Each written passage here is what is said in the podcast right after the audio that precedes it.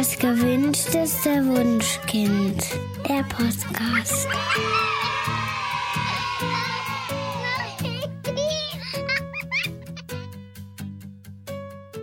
Hallo und herzlich willkommen zu Das gewünschteste Wunschkind, der Podcast mit Daniel Graf. Und Katja Seide. Und weil es das letzte Mal uns so gut gefallen hat, haben wir heute wieder Nora Imlau eingeladen. Wir haben lange Die überlegt. Groupies. Ja, ja, ja. Es war echt so schön. Wir haben das letzte Mal über gefühlsstarke Kinder gesprochen. Und es hat uns so gut gefallen, dass wir gesagt haben, Nora muss unbedingt nochmal vorbeikommen. Wir freuen uns total, dass das nochmal geklappt hat. Und wir haben überlegt, Welches Thema? Genau, welches Thema? Und als allererstes fiel mir natürlich ein, boah, Nora hat total schöne Bücher auch über Schwangerschaft und Geburt geschrieben. Sag mal, Nora, wie die heißen. Also erstmal herzlich willkommen. Ja, also erstmal hallo. Ja, hallo, Nora. Schön, Schön, dass du da bist. Ähm, genau, ja, ich habe zwei Bücher geschrieben, die sich mit Schwangerschaft und Geburt befassen. Das eine Buch ist die Babybauchzeit. Beim fabelhaften Belz Verlag ähm, erschienen. Wollte ich gerade sagen, Ja. im wunderbaren Belz Verlag, äh, gemeinsam mit meiner eigenen Hebamme Sabine Pfützner geschrieben, mit der ich meine ersten beiden Kinder geboren habe. Das heißt, es ist geballtes Hebammenwissen Mhm. plus meine Erfahrungen als Mutter und Fachautorin sind dazu zusammengekommen in so ein ganz dickes, ganz, ganz hübsches Buch. Ja, auch, tolle Bilder. Ähm, das wirklich Schwangere vom Kinderwunsch bis über die Wochenbettzeit hinaus begleitet. Sehr wertschätzend, sehr ganzheitlich, sehr liebevoll. Also ich mag dieses Buch selber sehr gerne und habe in meiner letzten Schwangerschaft immer selber drin gelesen. und dachte, oh, das ist doch mal Okay, schön, das ja. zu lesen. Und ähm, dann habe ich noch ein zweites Buch auch im Belz Verlag gemacht. Das Geburtsbuch heißt das. Vorbereiten, Erleben, Verarbeiten ist der Untertitel und das beschreibt schon ganz gut, worum es in dem Buch geht. Ich stelle zehn unterschiedliche Arten vor, ein Kind zur Welt zu bringen, von der Hausgeburt über die Wassergeburt, Hypnobirthing-Geburt, interventionsfreie Geburt im Krankenhaus, Geburt mit Intervention im Krankenhaus bis hin zum ungeplanten, geplanten und Wunschkaiserschnitt. Also wirklich so diese unterschiedlichen Varianten, um einfach aufzufächern, wie viele Möglichkeiten wir heute haben und gleich aufzuzeigen, wie verschieden Geburt sein kann, wie sch- verschieden Geburt auch erlebt werden kann. Für manche Dinge können wir uns bewusst entscheiden, andere passieren uns und wir müssen damit klarkommen, lernen und das ist oft auch gar nicht so leicht und deswegen ist in dem Geburtsbuch ein ganz großer Schwerpunkt auch auf dem Bereich Verarbeiten, indem ich einfach darüber schreibe, dass jede Geburt einfach auch ein die eigene Welt erschütterndes Ereignis ist, einfach einen richtig großen emotionalen Einfluss auf uns Menschen hat und dass wir einfach viel Raum und selbst auch zugestehen müssen, so eine Geburt erstmal zu verarbeiten. Und dass uns oft selber gar nicht klar ist im ersten Moment, wie viel Einfluss eigentlich so eine Geburt auf uns hatte. Und oft wird uns das erst bewusst, wenn wir selber vielleicht wieder schwanger sind oder über eine zweite Schwangerschaft nachdenken oder eine weitere Geburt vor uns haben, dass wir auf einmal merken, wow, da ist noch ganz schön viel in uns, worüber wir noch gar nicht so viel nachgedacht haben. Als wir darüber nachgedacht haben, worüber wir nochmal sprechen möchten, ähm, haben wir gedacht, Mensch, das ist ein, ein Elternpodcast. Wir gehen mit relativ hoher Wahrscheinlichkeit davon aus, dass ihr da draußen tatsächlich Eltern seid. Das heißt also, eure erste Geburt hinter euch schon habt. Das heißt also, ein Podcast über den Geburtsvorgang an sich ist für euch jetzt wahrscheinlich gar nicht so spannend. Und dann kamen wir so ein bisschen ins Plaudern über unsere eigenen Geburten und stellten übereinstimmend fest, hm, also die erste Geburt war für uns schon eine ganz schöne Herausforderung, beziehungsweise die Verarbeitung dieser Geburt, weil ja, fast wir, traumatisch, ja. Genau, die Erfahrung gemacht haben, dass ähm, ja man sich vorbereitet, gefühlt hat. Also wie ihr wisst oder vielleicht auch nicht, Katja und ich hatten einen langen Kinderwunschweg und wir neigen dazu, uns ausführlich über alle Themen zu informieren. Das heißt, Äh, nee, ich hab mich über die Geburt Geburt- nee, überhaupt nicht. Dann Also- hat das erst bei den Kindern eingesetzt. Also bei mir hat das schon vor der Geburt eingesetzt. Ähm, ich wollte alles wissen und habe natürlich auch alles zu dem Thema gelesen. Und dann stand ich ähm, drei Tage nach der Geburt mit dem Kindchen vorm Krankenhaus und dachte so, du hast nichts gewusst. Und ich hatte wirklich noch ein halbes Jahr lang daran zu knabbern, wie die Geburt verlaufen ist, was da mit mir passiert ist, was mit dem Kind passiert ist, dass ich wirklich das Gefühl hatte, ich brauche da jetzt eigentlich Unterstützung. Und ich kann mir vorstellen, dass es ganz, ganz vielen Menschen draußen genauso geht. Und deswegen wollten wir miteinander darüber sprechen, wie kann ich mich auf weitere Geburten einfach so ein bisschen besser vorbereiten, dass es beim nächsten Mal nicht ganz so arg wird mit dem emotionalen oder, Erleben. Oder wie Mhm. kann ich die erste Geburt verarbeiten? Genau, das kann ja. Darum soll es heute. Stimmt, die sind bei uns schon so weit weg, aber vielleicht habt ihr noch frische Babys zu Hause. ja, Ich habe ein frisches Baby. zu Ja, ein ganz, ganz süßes Baby.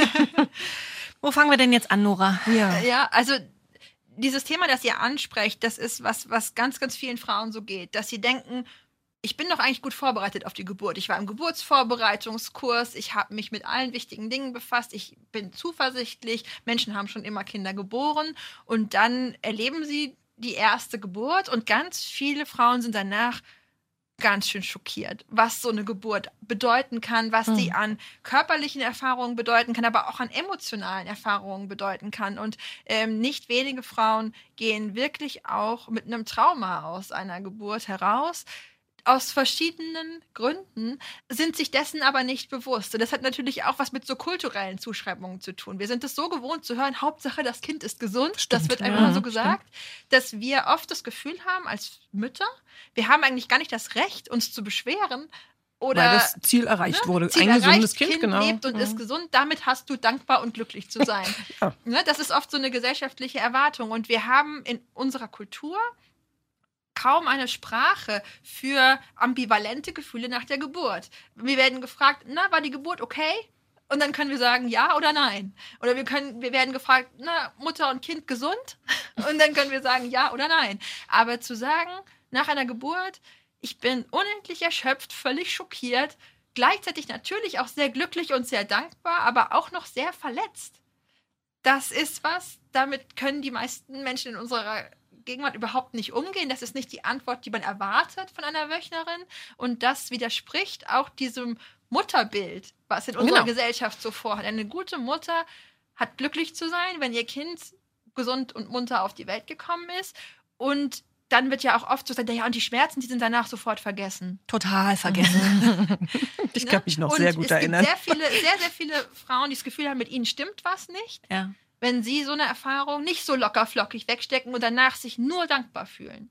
Genau, also was, was ich erlebt habe, war einfach, bei mir kam dieses Gefühl, wow, dieses Kind liebe ich ab diesem Zeitpunkt sofort und unendlich, kam nach der Geburt nicht sofort. Das dauerte einfach ein paar Tage und da habe ich schon gedacht, wow, was ist falsch mit dir? Du musstest doch sofort. Äh, Stimmt, das ist auch so ein, äh, so ein Ding, dass, dass uns eingeredet wird, dass diese Mutterliebe sofort kommt, also bei allen Frauen, und dass dadurch wir die Geburt auch sofort vergessen sozusagen. Aber ähm, dass das relativ häufig nicht passiert und dass es auch, also Liebe hat ja mit Bindung zu tun und die Bindung kommt eben nicht, also nicht immer zumindest sofort. Also es gibt selbstverständlich Frauen, die sofort nach der Geburt ihr Baby verliebt angucken und dann tatsächlich die Schmerzen nicht mehr, nicht mehr spüren.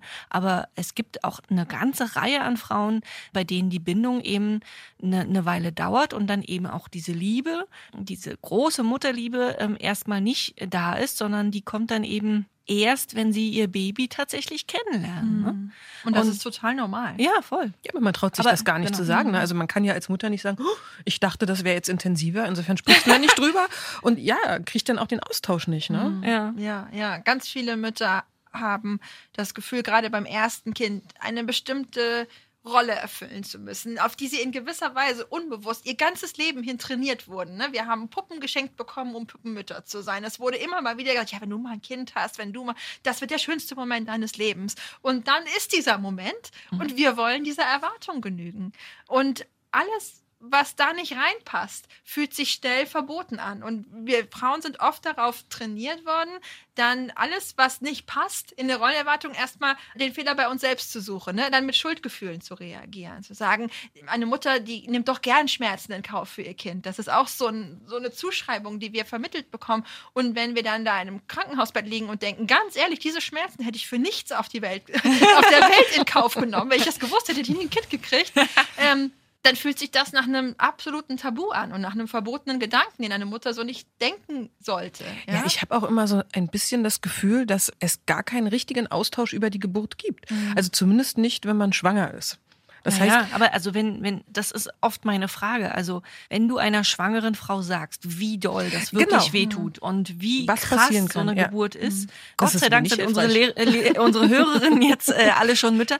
Ähm, also wenn man einer Schwangeren das sagen würde, ich glaube, das wäre nicht hilfreich, oder? Also Das Schwierige ist wirklich auch, dass man es nicht so absolut sagen kann. Es ist tatsächlich so, dass Geburten extrem unterschiedlich empfunden werden. Und diese Zuschreibung, Geburten bedeuten größtmöglichen Schmerz, nee, das die auch können, die, die, die können auch wirklich sehr gefährlich sein, weil wenn wir in eine Geburt gehen, dann besteht die ja aus ganz, ganz unterschiedlichen Körperempfindungen. Schmerz kann eine davon sein, ist oft eine davon, ist nicht die einzige. Und wenn wir Frauen dann reingehen in die Erfahrung mit, mit, dem Gefühl, eine Geburt bedeutet vor allem riesengroße Schmerzen, das hat mir meine Freundin so erzählt, ja, dann, dann hilft das, dann gar hilft das sondern dann fokussieren genau. wir uns nur auf die Schmerzen. Und ich habe beispielsweise, ich habe sehr, sehr unterschiedliche Geburten selbst erlebt bei meinen vier Kindern, aber gerade die, die letzte Geburt, die jetzt gerade erst wenige Wochen zurückliegt von meiner jüngsten Tochter, die habe ich wirklich als nahezu schmerzfrei erlebt. Und zwar nicht, weil ich völlig entrückt war und meinen Körper nicht wahrgenommen habe oder sowas, sondern weil ich einfach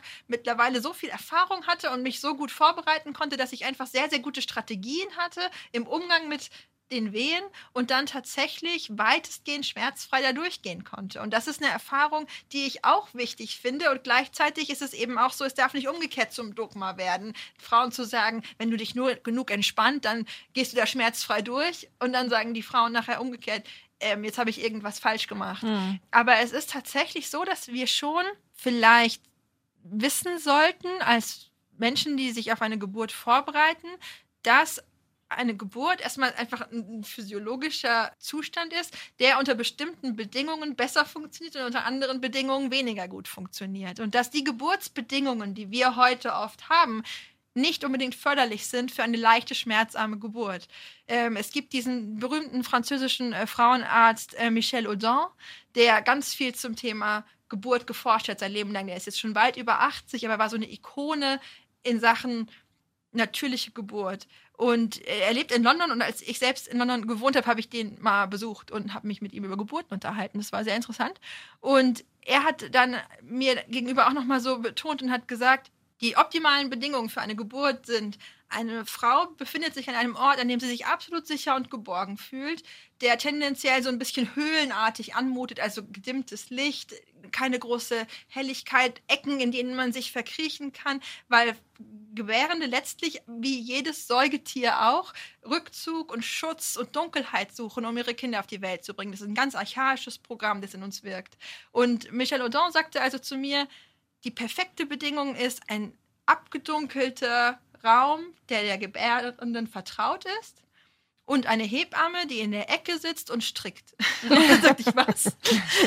Und dann sagt er, das ist die optimale Geburtsbedingung. Man ist geschützt und geborgen, man ist aber auch nicht allein. Jemand sitzt in der Ecke, guckt einen nicht direkt an, ist aber da und macht irgendwas Repetitives, was nicht besonders viel Aufmerksamkeit verlangt, aber was so eine Gleichmäßigkeit, Ruhe, Regelmäßigkeit, Selbstverständlichkeit in diese Situation bringt. Denn wenn die Person, die sozusagen im Zimmer ist, mit der Gebärenden selber tiefenentspannt und ruhig ist, überträgt sich diese Ruhe über Spiegelneuronen auch auf die Schwangere. Und was aber tatsächlich ja unsere typische Geburtssituation ist, wir haben Wehen, wir brechen auf, wir fahren Auto, wir sind an einem fremden Ort, wir müssen unsere Krankenkassenkarte abgeben, wir werden in irgendeinen Raum gebracht, irgendjemand reißt die Tür auf, guckt nach uns, untersucht, irgendein fremder Mensch fasst uns an unseren intimsten Körperregionen an, rennt wieder raus, sagt irgendeinen Kommentar an CTG, piepst, wir werden irgendwo hingeschaut. Also da, da sind ganz, ganz viele Praktiken normal, die das Gegenteil von dem sind, was man eigentlich braucht für eine möglichst entspannte physiologische Geburt. Und das auf dem Rücken liegen ist wahrscheinlich auch nicht das Allerbeste. Was eigentlich ja, ähm, also jetzt nicht in allen Krankenhäusern und auch Geburtshäusern nicht mehr so der Standard ist, aber also ich habe das noch erlebt. Hm. Das erleben noch sehr, sehr viele Gebärende, dass sie insbesondere sozusagen in der letzten Phase der Geburt dann doch auf den Rücken gedreht ja. werden. Also die Krankenhäuser werben dann oft damit, sie können sich frei bewegen. Aber spätestens, genau, wenn es dann, dann, wirklich an die Austreibungsphase mhm. geht, dann wird gesagt, so und jetzt bitte hier hinlegen, Beine hoch.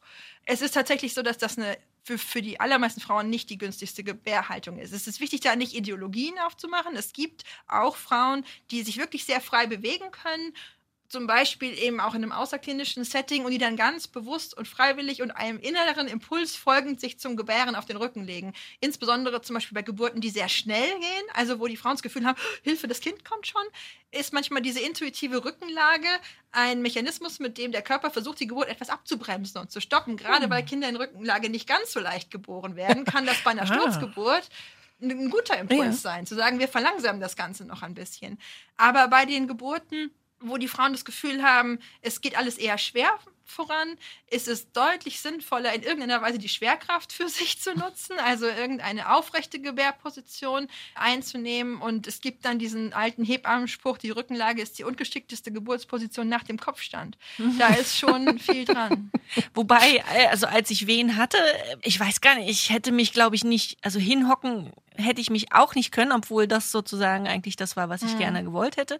Aber ich fand das so anstrengend, mhm. dass ich mich nicht selber hätte halten können. Mhm. Also ähm, ja, dafür gibt es wahrscheinlich dann die Tücher im Krankenhaus oder wo man also, sich dann reinhängt. Ja, also ich glaube, die große Schwierigkeit ist einfach, wir sind ja als Frauen hierzulande oft nicht besonders geburtserfahren. Wir waren oft, also die meisten von uns waren nie bei einer Geburt dabei, bevor sie selber gebären und haben wenig Wissen von den anderen Frauen um uns herum über Geburt bekommen, in dem Sinne, wie in manchen anderen Kulturen man so das alte Geburtswissen weitergibt, sondern uns haben unsere Mütter wahrscheinlich wenn sie überhaupt was erzählt haben, eben auch erzählt, dass sie auf dem Rücken lagen genau. und halt entbunden wurden, wie das halt so war. Das ist für uns keine so wahnsinns hilfreiche Information, wenn wir uns auf unsere Geburten vorbereiten und es vielleicht anders machen wollen.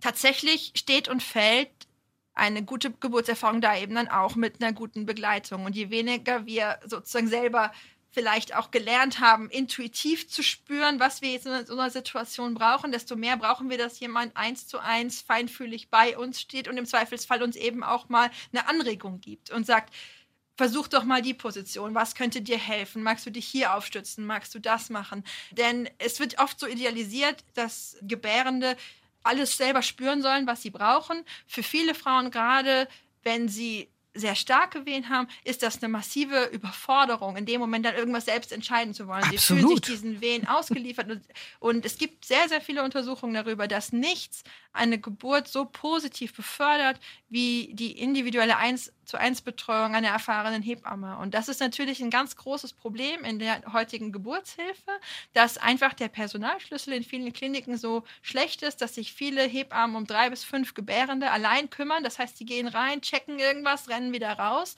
Und von einer Stunde Geburt hat eine Frau dann im Schnitt zehn Minuten eine Hebamme bei sich und ist 50 Minuten mit sich allein. Mhm. Und wenn eine Frau gut im Flow ist und für sich eine gute Strategie gefunden hat, kann das wunderbar sein, allein zu sein.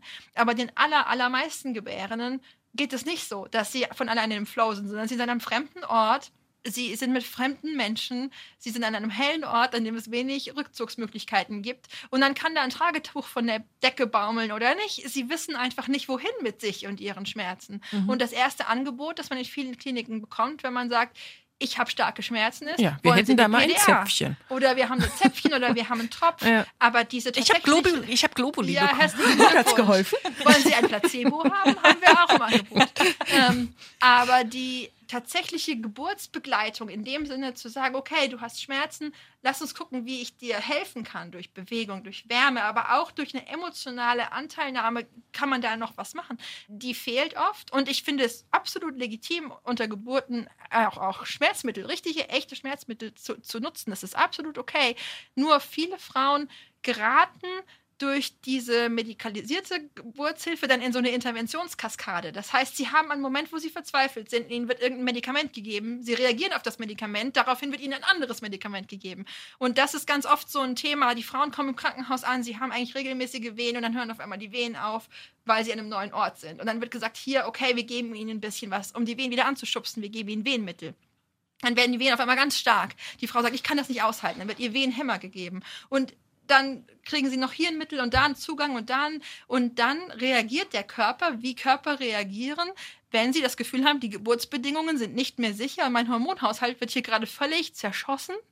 Der Körper geht in Streik, Geburtsstillstand. Ich mache einfach gar nichts mehr. Das sind hier keine sicheren Geburtsbedingungen. Ich breche diesen Geburtsvorgang ab. Mhm. Und das ist was, was eine ganz natürliche Reaktion ist auf Geburtsbedingungen, die alles andere als optimal sind, was aber natürlich in einem klinischen Setting Stress macht, weil da ist vorgesehen, dass eine Geburt in einem bestimmten Zeitraum in einer bestimmten Weise voranschreitet. Und das sind dann oft äh, Geburtskomplikationen, die in gewisser Weise hausgemacht sind durch die Interventionen. Und durch solche Interventionen lässt sich eben erklären, warum in Deutschland mittlerweile die Kaiserschnittrate bei gut 30 Prozent liegt, obwohl die WHO ganz klar sagt, alles über 15 Prozent ist nicht medizinisch zu rechtfertigen. Das heißt, jeder zweite Kaiserschnitt könnte vermieden werden durch eine bessere Geburtshilfe. Und die Wunschkaiserschnitte, die es ja auch gibt, die machen einen winzigen Prozentsatz von diesen 15 Prozent zu viel Kaiserschnitt ja. in der Statistik aus. Also man kann nicht sich hinstellen und sagen, naja, die Frauen, die sind ja heute alle äh, zu faul zum Gebären. Die aller, aller, allermeisten Frauen wünschen sich spontane Geburten, sofern es medizinisch vertretbar und möglich ist. Und die Geburtshilfe lässt sie aber oft im Stich mit diesem Wunsch. Einerseits ist es ja nachvollziehbar, weil der Arzt, der es betreut, der möchte natürlich ähm, sicher sein. Und für ihn persönlich ist die sicherste Variante wahrscheinlich äh, Kind schnell raus und damit der Fall erledigt. Ne? Oder warum wird so schnell interveniert in Deutschland? Das ist ja relativ überdurchschnittlich, wenn man das mal im Vergleich zu anderen Ländern sieht. Also es gibt auch Länder, in denen noch deutlich mehr interveniert ja. wird, wie Frankreich oder die USA oder auch Brasilien. Es gibt andere Länder, gerade viele skandinavische Länder, Vorreiter, Holland, wo bedeutend weniger äh, interveniert wird. Das ist tatsächlich eine komplexe Gemengelage und man tut Ärztinnen und Ärzten Unrecht, wenn man sagt, da steckt doch nur so ein Geld- und Effizienzgedanke dahinter, die wollen mhm. am liebsten alle Frauen aufschneiden oder so. Also die aller, aller, allermeisten Menschen, die in medizinische Berufe gehen, die tun das, um zu helfen. Die wollen Menschen was Gutes tun. Und auch Gynäkologinnen und Gynäkologen wollen Frauen helfen. Die wollen mhm. am Ende eine sichere Geburt für Mutter und Kind. Aber es ist natürlich so, dass wenn meine Personaldecke dünn ist, ich mit der einzelnen Frau sehr wenig Zeit verbringe und einfach auch selbst in bestimmten medikalisierten Abläufen so drin bin, dass ich sie nicht mehr hinterfrage, dass ich dann sehr, sehr oft für mich zu dem Schluss komme, am besten helfe ich der Frau, wenn ich sie jetzt erlöse. Mhm. Aus wirklich besten Intentionen heraus. Ich will diese Frau nicht länger leiden sehen. Ah, okay. Und das sind auch psychologische Effekte, die da wirken. Und das ist ja ein absolut menschlicher Impuls, zu sagen, ich will jemanden nicht leiden lassen. Aber man könnte eben mit einer anderen Sicht auf das Geburtsgeschehen und mit einer anderen Personalabdeckung tatsächlich die Frauen nicht leiden lassen und ihnen trotzdem die Chance auf die Geburt ermöglichen, die sie gerne hätten und mhm. die für sie sowohl körperlich als auch seelisch bedeutend weniger belastend wäre. Genau, das heißt ja aber, also wir wissen ja mittlerweile alle, dass die Hebammen extrem schlechte Arbeitsbedingungen haben bei uns im Land und äh, es auch immer weniger Hebammen deswegen gibt, die manche, die eben nicht im Krankenhaus arbeiten, sondern, sondern freiberuflich ähm, da rausgehen müssen, weil sie sich das nicht mehr leisten können. Du bist Botschafterin für Motherhood. Also erzähl mal da.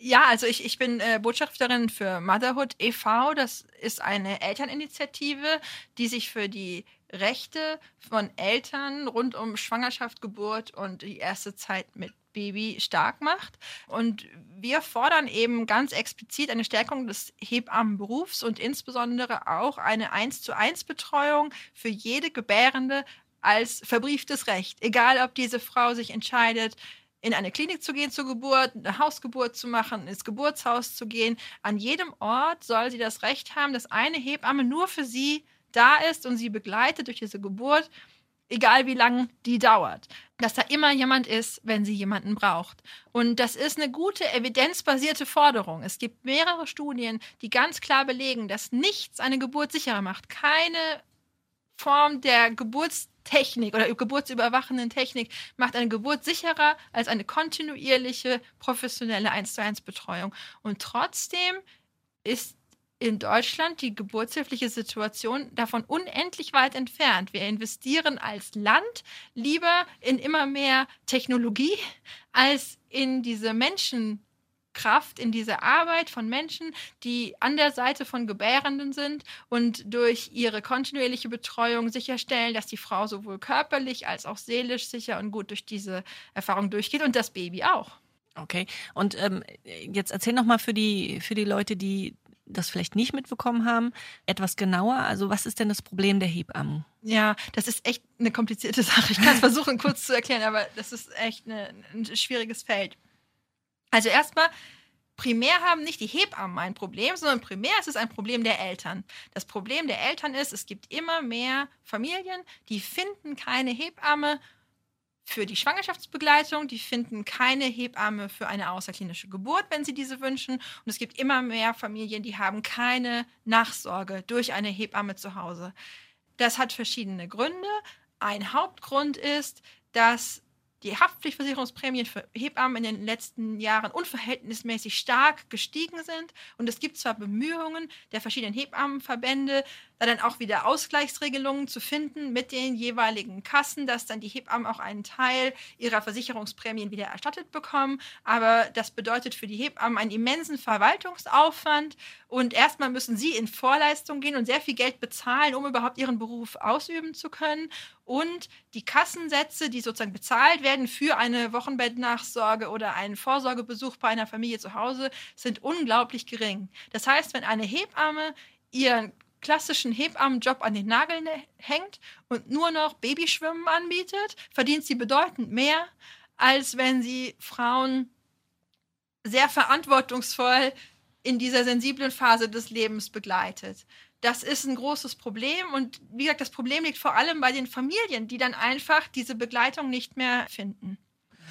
Wie kann ich dann als Mutter, die jetzt eine relativ traumatische Geburt hinter sich hat, ähm, mich darauf vorbereiten, dass es beim nächsten Mal vielleicht doch ein bisschen anders aussieht? Also ich habe für mich die Erfahrung gemacht, dass tatsächlich das Atmen lernen einen Sinn hat. Also vom ersten Kind mhm. war ich natürlich im Geburtsvorbereitungskurs und habe gesagt, ah ja, toll, schönes Instrument. Das Problem war nur, dass als dann die Schmerzen kamen, ich mich überhaupt nicht erinnern konnte, mich überhaupt nicht fokussieren konnte. Die Hebamme motzte mich an, du atmen Sie doch mal. Und ich sagte, ich atme doch. Ja, doch richtig.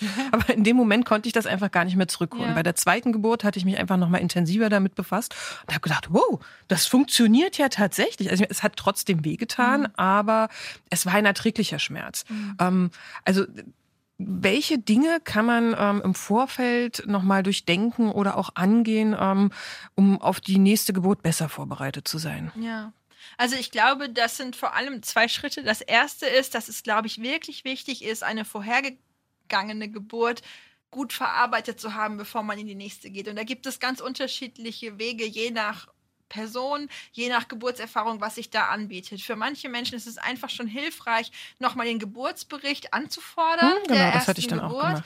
Da hat jede Frau ein Recht drauf, egal wo sie entbunden hat, diesen Geburtsbericht zu bekommen. Und den kann man auch zusammen mit einer Hebamme nochmal durchgucken und sich erklären lassen. Und wenn die Hebamme, die die Geburt begleitet hat, das nicht machen soll oder will, kann auch jede andere Hebamme einem das sozusagen aufschlüsseln. Und das kann oft sehr heilsam sein, einfach nochmal nachzuvollziehen, was ist da an welcher Stelle passiert, warum kam es zu diesem und jenem Geburtsverlauf? Was kann ich für mich aus dieser Geburtserfahrung lernen? Für viele Frauen ist es heilsam, auch ihre Geburt, die Geschichte ihrer Geburt einfach nochmal aufzuschreiben, wirklich ganz ungefiltert, nicht für das Kind, dass es das später lesen soll, sondern wirklich für sie selbst, therapeutisches Schreiben in gewisser Weise. Und es ist oft auch einfach hilfreich, über die Geburtserfahrung nochmal mit jemandem zu sprechen. Und zwar mit einem Gegenüber, das nicht wertet, das nicht wegwischt, das nicht sagt, ach, alles ist gut.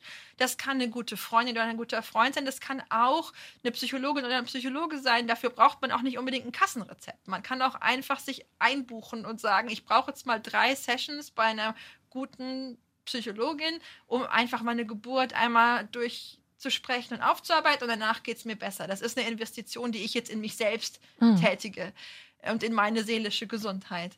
Das ist ganz wichtig, sich zuzugestehen, und zwar auch, wenn man keine objektiv schreckliche Geburt hatte, zu sagen, ich kann eine nach allen äußeren Maßstäben völlig normale Geburt gehabt haben und die war trotzdem für mich schlimm.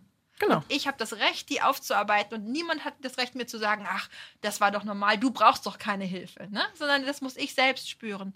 Das ist das eine. Und das zweite ist, ich kann tatsächlich mich auf die Folgegeburt vorbereiten und da hilft wirklich auch Wissen. Wissen hilft gegen Angst, oh ja. steht in unserem Buch Babybauchzeit und zwar auch ein Wissen, das oft eben in vielen Geburtsvorbereitungskursen nicht vermittelt wird. Wenn ich verstehe, wie Geburt funktioniert, nämlich eine ganz normale Säugetiergeburt, welche, welche Geburtsbedingungen mir helfen, welche eher hinderlich sind, kann mir das helfen, mich auf die Geburt gut vorzubereiten. Und auch dieses Wissen, dass physiologisch alle Lebewesen, die gebären, alle Säugetiere, ähm, zur Geburt eigentlich in so einen Trance-Zustand gehen. Das ist einfach eine normale Reaktion. Jeder Hund, jede Katze, jede Kuh, die ein, ein Junges zur Welt bringt, geht in so eine gewisse Trance die es leichter macht, sich zu entspannen, ruhig zu atmen, sich zu lösen. Wir Menschen sind oft so kopfgesteuert und so zu Hause in unserem Neokortex, dass wir die, diese Trance nicht immer selbstverständlich erreichen. Und gerade wenn wir in einem Setting sind, wo sehr stark unser Kopf die ganze Zeit auch angesprochen wird, wie ist Ihre Krankenkassennummer, wo ist Ihr Mutterpass,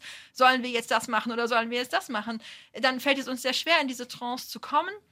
Und dementsprechend stärker spüren wir Schmerzen, dementsprechend schwerer fällt es uns loszulassen, uns zu öffnen. Und deswegen ist es schon sehr sinnvoll, alles zu üben, was uns helfen kann, in so einer Extremsituation wie einer Geburt in Ruhe und Entspannung zu finden. Das kann sein, dass ich übe, so eine Selbsthypnose-Techniken anzuwenden. Das können Atemübungen sein, die ich internalisiere, Meditationen, aber auch alles andere, was mir Sicherheit und Geborgenheit und Entspannung gibt. In so einer Geburtssituation, was mir hilft, in so eine gewisse natürliche Trance zu kommen, ist total wertvoll. Und dazu kann auch ein wichtiger Beitrag sein, alles, was kopfgesteuert passieren muss unter einer Geburt, an jemand anderen zu delegieren. Also wirklich zu sagen, meine Partnerin, mein Partner, eine Dula, eine Freundin, wer auch immer mitkommt zu meiner Geburt, muss den ganzen Krankenkassen, Fragebögen, Kladderadatsch erledigen. Ich muss für mich sein können und ich muss zulassen können, dass in meinem Gehirn die Areale die Führung übernehmen, die fürs Gebären zuständig sind und nicht diejenigen, die fürs Nachdenken, Zweifeln, Angst haben, Sorgen machen zuständig sind. Okay. Es haben nicht alle gebärende Menschen äh, eine vaginale Geburt, mhm. sondern zum Beispiel einen Kaiserschnitt. Also ähm, ich hatte zwei Kaiserschnitte und jetzt lass uns mal nochmal drüber reden, wie man einen Kaiserschnitt verbessern kann. Also nicht verbessern, sondern äh, freundlicher gestalten, mhm. sage ich mal. Bei mir war das tatsächlich der Fall. Ich hatte meine, mein erster Kaiserschnitt, äh, der war ungewollt von mir, aber notwendig und ich war danach also nicht bewusst traumatisiert, aber ich also habe dann äh, in der zweiten Schwangerschaft gemerkt, dass ich sehr traumatisiert war und ich das erstmal aufarbeiten musste. Und äh, meine zweite Geburt war dann aber wirklich wunderbar. Mhm. Und zwar, weil das kein Kaiserschnitt war, sondern eine Kaisergeburt. Mhm. Ähm, kann, kannst du mal kurz erklären, was eine Kaisergeburt äh, eigentlich bedeutet? Ja, also Kaisergeburt ist einfach ein Sektio-Entbindung, eine Entbindung per Kaiserschnitt, bei der ganz stark der Fokus darauf liegt, dass die Frau ein möglichst natürliches Geburtserlebnis haben soll, auch wenn sie nicht vaginal gebärt. Und das wird versucht durch verschiedene Dinge zu erreichen. Zum einen wird ein großer Schwerpunkt auf die Vorbereitung gelegt, das heißt, die Schwangere weiß genau, was zu welchem Zeitpunkt passiert. Das wird viel erklärt. Dann wird nicht immer, aber oft im Operationssaal, in dem Moment, wo das äh, Kind aus dem Bauch gehoben wird, dieser OP-Vorhang so ein wenig gesenkt, sodass die Frau ihr eigenes Kind zur Welt kommen sieht. Und dann wird sehr viel Wert auch auf das Bonding unmittelbar nach der Geburt gelegt. Also wie bei einer Spontangeburt meistens auch, wird das Neugeborene sofort nackt und bloß und voller Fruchtwasser und Käseschmiere, wie es ist, der Mutter auf die Brust gelegt, auf den Oberkörper gelegt und es wird sehr viel Acht darauf gegeben, dass diese ganze Erfahrung möglichst wenig wie eine anonyme OP sich anfühlt und möglichst stark nach einer individuellen Geburtserfahrung, auch wenn sie in einem Operationssaal stattfindet. Mhm. Das stimmt. Bei mir war auch noch dabei, dass in dem Moment, wo sie das Kind aus mir rausgehoben haben, ähm, ich mitpressen sollte. Ja. Und das war natürlich kein Pressen, weil mhm. also man kann ja nicht pressen ähm, aus dem aus dem Bauch herauspressen. Und trotzdem, ich glaube, das war der Moment für mich, mhm. wo sich das für mich angefühlt hat, als hätte ich tatsächlich was für diese mhm. Geburt getan. Und beim ersten Kind bin ich tatsächlich entbunden mhm. worden. Ja, ähm, das, ist ein sehr, das, ist, das ist tatsächlich was, was bei, bei Kaisergeburten oft gemacht wird und was auch wirklich einfach eine psychologische Brücke ist. Es wird den Frauen ja einfach gesagt, jetzt spannen sie ihre Bauchmuskeln, jetzt versuchen sie das Kind auf die Welt zu schieben. Mhm. Und das ist weniger, dass das wirklich physiologisch was Möglich an der Geburt ändert. Ja. Man ist ja auch betäubt. Ja. Ähm, aber es ist tatsächlich, man kann das nachweisen, dass das nach Kaisergeburten Frauen eine deutlich geringere Wahrscheinlichkeit haben, zum Beispiel einer Wochenbettdepression zu erkranken, weil einfach in unserem Gehirn das einen Unterschied zu machen scheint, ob wir Richtig aktiv doll. mithelfen ja. und ob, ob wir das Gefühl haben, in die Geburt unseres eigenen Kindes eingebunden zu sein und unser Kind selbst zur Welt zu bringen, auch über so einen psychologischen Trick sozusagen, oder ob wir das Gefühl haben, wir werden einfach entbunden. Und was einfach wir uns alle bewusst machen müssen, das ist, dass wir in so einer sensiblen und verletzlichen Situation so empfänglich sind für die winzigsten Details, dass alles einen Unterschied machen kann. Eine, eine Freundin von mir hat einen Kaiserschnitt gehabt Und da war eigentlich alles in Ordnung. Und dann war das Kind geboren und ist dann schon mit dem Vater aus dem OP gegangen und zwei junge Ärzte haben dann auch das Zusammennähen übernommen und haben sich währenddessen über Fußballergebnisse unterhalten. Hm. Und haben dann zwischendrin noch gesagt, und wie hieß jetzt eigentlich nochmal das Kind? Ah ja, das hatte so einen komischen Namen irgendwie, was da jetzt gerade auf die Welt gekommen ist. Okay. Und das war für diese Freundin von mir eine ganz schreckliche Erfahrung, ja, weil es einfach so würdelos mhm. war und so wenig respektvoll, als würde man da einfach ein Stück Fleisch zusammennähen und nicht eine Frau, die da liegt und gerade ihr Kind bekommen hat und alles mitbekommt, was da besprochen wird.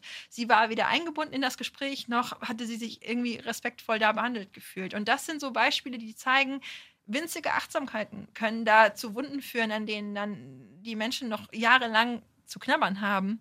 Und umgekehrt ist es oft gar nicht so, dass medizinisch arbeitende Menschen da dann Wunder vollbringen müssten, sondern sie müssen einfach nur sich bewusst sein, dass das für sie vielleicht Routine ist, aber für den Menschen, der ihnen da gegenüber ist, einer der wichtigsten Momente ihres Lebens und eine entsprechende Achtsamkeit walten lassen. Mhm, das stimmt.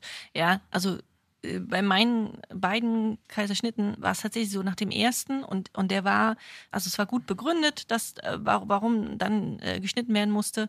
Aber ich habe, ich glaube, eine Woche lang solche Schmerzen gehabt, dass ich, ich konnte mich nicht bewegen in mhm. dem Bett. Also ich war irgendwie völlig hilflos. Ich habe äh, immer gescherzt, dass ich mich anfühle wie eine 80-jährige Frau. Und dann kam auch immer diese Physiotherapeutin und wollte mit mir irgendwie arbeiten. Und ich wollte definitiv nicht mit ihr arbeiten. Ich mhm. wollte nicht mich bewegen. Und es war wirklich, also es war wundervoll, dieses gewünschte Wunschkind zu haben da bei mir. Aber ähm, die, diese Woche war einfach extrem schmerzhaft. Mhm. Und nach dieser Kaisergeburt, und es war wirklich, es waren nur minimale, wirklich extrem minimale Unterschiede. Ich hatte sofort einen Milcheinschuss. Gut, meine Brust wusste dann schon, was, was mhm. äh, passiert, aber es war wirklich so, dass ich das sofort Milcheinschuss, ich konnte noch am selben Abend aufstehen und mein Kind ähm, selber wickeln ich hatte keine Schmerzen. Es also war, halt psychologisch, aber es war ein mega Unterschied. Mhm. Und interessanterweise, wo es, also das Krankenhaus, in das ich gekommen bin, das bei uns in der Nähe ist, ähm, das bietet eigentlich keine Kaisergeburten an. Und ich habe das zwar schreiben lassen auf meine Akte, also wir, man muss ja da irgendwie ein paar Wochen vorher hingehen mhm. und sagen, ich möchte hier gebären. Und ich hatte das aufschreiben lassen und die Oberärztin hatte das ähm, aufgeschrieben und hat aber gleich gesagt, nee, also machen wir hier nicht. und ich so, schreiben Sie es bitte trotzdem auf. Hätte ich gerne. Und dann äh, bin ich ja, ähm, bin ich ins, ins Krankenhaus gekommen und es war eine junge, frische Ärztin da, die auf meine Akte guckte und sagte, Kaisergeburt, habe ich schon gehört. Wissen Sie was? Wir probieren das. Mhm. Und die, die hat das einfach gemacht, ja. Mhm. Und also ja, also die weiß äh, noch gar nicht, was, was sie äh, für mich, was für einen mhm. Unterschied sie gemacht hat. Mhm. Eigentlich müsste ich mal dann nochmal hingehen und mich bedanken. ja. ähm, dass sie, dass sie sich einfach so entschieden hat, dass das war für mich der Riesenunterschied. Mhm. Ja. ja.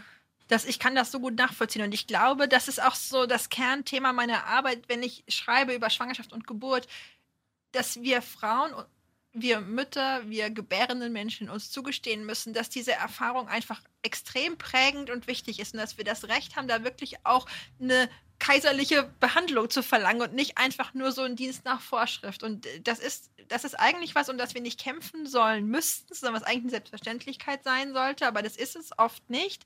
Und viele Frauen, viele Menschen haben das Gefühl, oh, ich kann da ja jetzt nicht so extra Forderungen stellen und die haben ja sowieso alle schon genug zu tun und so. Ja, haben sie ja. Ne? Und das ne? ist ja auch so. Und gleichzeitig hat das wieder sowas auch mit dieser Rollenerwartung zu tun. Mütter opfern sich gerne auf. Mütter ist es egal, wie es ihnen geht. Hauptsache dem Kind geht es gut. Und ich finde es total wichtig, dass wir in Elternschaft starten mit diesem Selbstbewusstsein zu sagen, und ich bin auch wichtig. Und so wie wir später Eltern immer wieder den Rücken stärken müssen und sagen, auch wenn du deine Kinder liebst, wie verrückt, vergiss dich selber nicht. Das fängt in gewisser Weise in der Schwangerschaft und in der Geburt schon an. Es ist nicht egal, wie wir unsere Schwangerschaften erleben. Es ist nicht egal, wie wir unsere Geburten erleben. Es ist kein Wettbewerb, es, ist kein, es darf kein Leistungsdruck dahinter sein. Aber was wir dabei fühlen, ist nicht egal.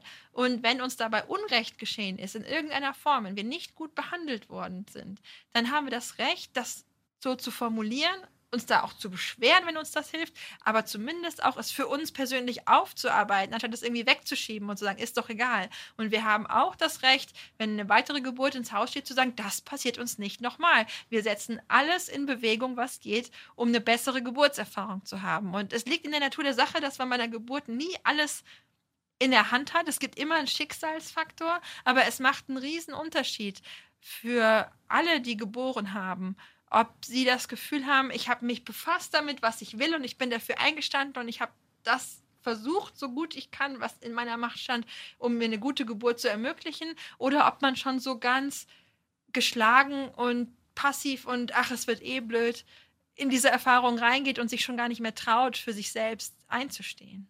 Und man hat ja dann einen relativ großen Rahmen, den man auch selbst festlegen kann. Mhm. Ne? Also wenn man sich vorher damit beschäftigt, kann man sagen, das möchte ich, das möchte ich nicht. Ja. Das kann man dann auch dem Partner oder der Partnerin ja. in die Hand drücken und sagen, hier, ich möchte mich nicht drum kümmern, aber sieh du zu, dass du mich auf die Art und Weise unterstützt, indem ja. du ganz klar formulierst, was ich möchte. Und ja. das ist relativ weit gefasst. Ne? Also mhm. die Selbstbestimmung hat, äh, ja, man kann wirklich sehr selbstbestimmt entscheiden und das ja. sollte man auch unbedingt nutzen. Absolut. Und es ist wirklich so, wir, wir, wir haben das Recht, uns selbst was wert zu sein. In der idealen Welt wäre es so, dass jede gebärende Person ganz automatisch alles an Unterstützung bekommt, was ihr gut tut, ohne dafür kämpfen zu müssen. Aber so wie unsere geburtshilfliche Situation im Moment ist, ist es oft so, dass wenn wir das bekommen wollen, was wir für eine gute Geburt brauchen, wir uns selber darum kümmern müssen. Indem wir zum Beispiel frühzeitig eine Beleghebamme organisieren, indem wir uns eine Doula dazu buchen, die eben diese 1 zu 1 Betreuung sicherstellt, auch wenn eine Hebamme fünf Gebärende gleichzeitig betreut. Sag noch mal kurz, Dula, den Begriff, der ist vielleicht nicht für alle gebräuchlich. Noch eine Dula ist eine nicht medizinische Geburtsbegleiterin, mhm.